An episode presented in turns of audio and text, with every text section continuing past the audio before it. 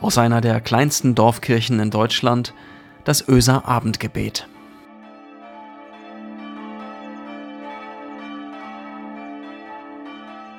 Einen schönen guten Abend, herzlich willkommen zum Öser Abendgebet. Heute ist Freitag, der 5. Februar. Ich bin Marco Müller, ich bin Pastor der Kirchengemeinde Öse. Gestern Abend, da gab es ja was zum Ausprobieren. Ihr erinnert euch, ich habe euch davon erzählt, wie ich beim Beten in der Kirche als Konfirmand oft fürchterlich schwankte.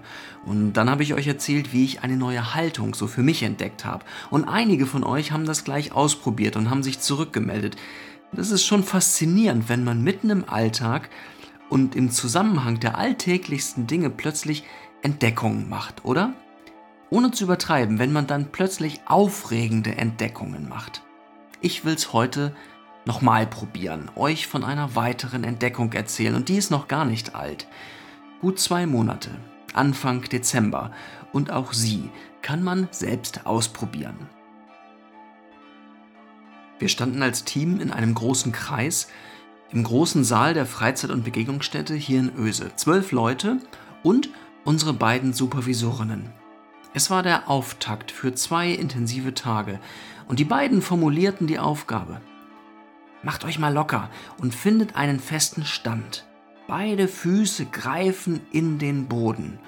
Und ihr schwingt euch ein auf eure Mitte und macht die Augen zu. Spürt mal, wie gut das tut, in sich zu ruhen. Ein Moment ging das so. Ich muss zugeben, ich brauche immer ein kleines bisschen Anlauf für solche Übungen. Ich bin nicht so der, der Yoga-Kerl und ich finde mich selbst am Anfang immer selber ein kleines bisschen merkwürdig. Aber naja, das Wissen darum, dass man wirklich tolle Entdeckungen machen kann, wenn man sich darauf einlässt, dieses Wissen hat mich dazu geführt, irgendwie die Hemmung letztendlich abzulegen. Und jetzt, jetzt kommt mal aus eurem sicheren Stand raus und geht einen kleinen Schritt nach vorn, vielleicht mit dem rechten Fuß. Lasst die Augen geschlossen und versucht darauf zu achten, was alles passiert, was sich alles in Bewegung setzt. Ganz ehrlich, es war diese Übung, eine Entdeckung mitten im Alltag.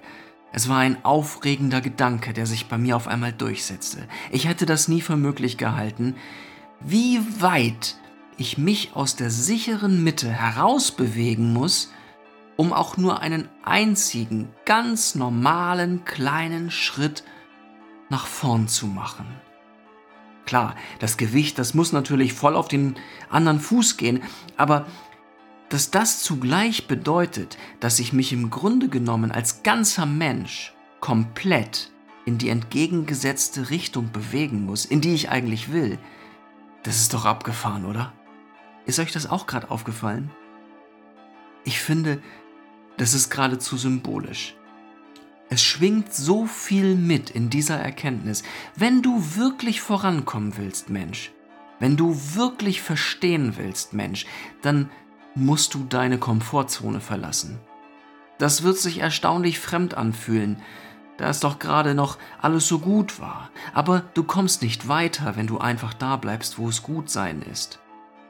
Jesus hat Petrus, Johannes und Jakobus nicht auf dem Berg verweilen lassen, auf dem sie so viel von seiner Göttlichkeit erkennen konnten. Nee, er hat sie genötigt, mit ihm herabzusteigen ins Tal. Wenn du wirklich verstehen willst im Leben, wenn du dein Gegenüber, deine Partnerin, deinen Partner verstehen willst, dann musst du dich bewegen. Wenn du mit ihm oder mit ihr, wenn du mit dir selbst einen Schritt vorankommen möchtest, dann wird dir nichts mehr helfen als die Bereitschaft, eine Bewegung einzunehmen, die dich an seinen Platz führt, so dass du ihre Sicht, seine Sicht auf die Welt einen Moment lang dir selbst zumutest. Und das zu tun, das ist kein Zeichen von Schwäche, es ist der einzige Weg, der dich voranbringt, wirklich voranbringt. All diese Gedanken sickerten im Zuge jener einfachen Übungen vor zwei Monaten in meinen Kopf. Eine ganze Welt an Erkenntnis für mich. Wenn man es genau nimmt, dann steckt all das ja auch schon drin in dem einfachen Wort verstehen. Verstehen, wörtlich genommen, spricht ja gerade nicht davon, stehen zu bleiben. Es meint ja gar keine Bewegungslosigkeit. Verstehen spricht ja schon davon, dass sich beim Stehen etwas verschieben muss dass Plätze getauscht werden müssen, dass man wagt, neue Sichtweisen auszuprobieren. Ein Wort von, Paulus zu guter Letzt. Der schickt der jungen Gemeinde in Rom gute Ratschläge, ihr kennt das aus dem Römerbrief vielleicht, zum Leben in der Gemeinde. Und darunter eben auch dieses eine Wort. Paulus sagt, freut euch mit den Fröhlichen und weint mit den Weinenden. Ist das nicht genau das? Wie viel weiter wären wir, wenn uns das gelänge? Wie viele Schritte könnten wir als Partner miteinander gehen, als Familien, als Nachbarschaften, als Gemeinden und Gesellschaften zurücklegen, wenn wir dieses Verstehen ausgeprägter hätten? Ich mag in Predigten ehrlich gesagt überhaupt keine Appelle. Ich finde, die kann man sich meistens echt sparen. Sätze wie sollten wir nicht und müsstet ihr nicht und so. Aber in diesem Fall will ich mich selbst erinnern an jene Erfahrung von vor zwei Monaten. Um auch nur einen Schritt nach vorn zu gehen, muss ich mich, meine Beine, meinen ganzen Körper damit einverstanden erklären, zunächst einmal die ganz andere Seite zu besuchen. Freut euch mit den Fröhlichen und weint mit den Weinenden. Lasst uns beten, miteinander und füreinander. Gott, ich will dir danken. Ich möchte dir danken, dass du mich mitten im Leben Entdeckungen machen lässt. So wie kleine Lichtplätze, die für einen Moment Klarheit bringen, die Mut machen für morgen und die auch helfen, dass das heute weniger schwer ist.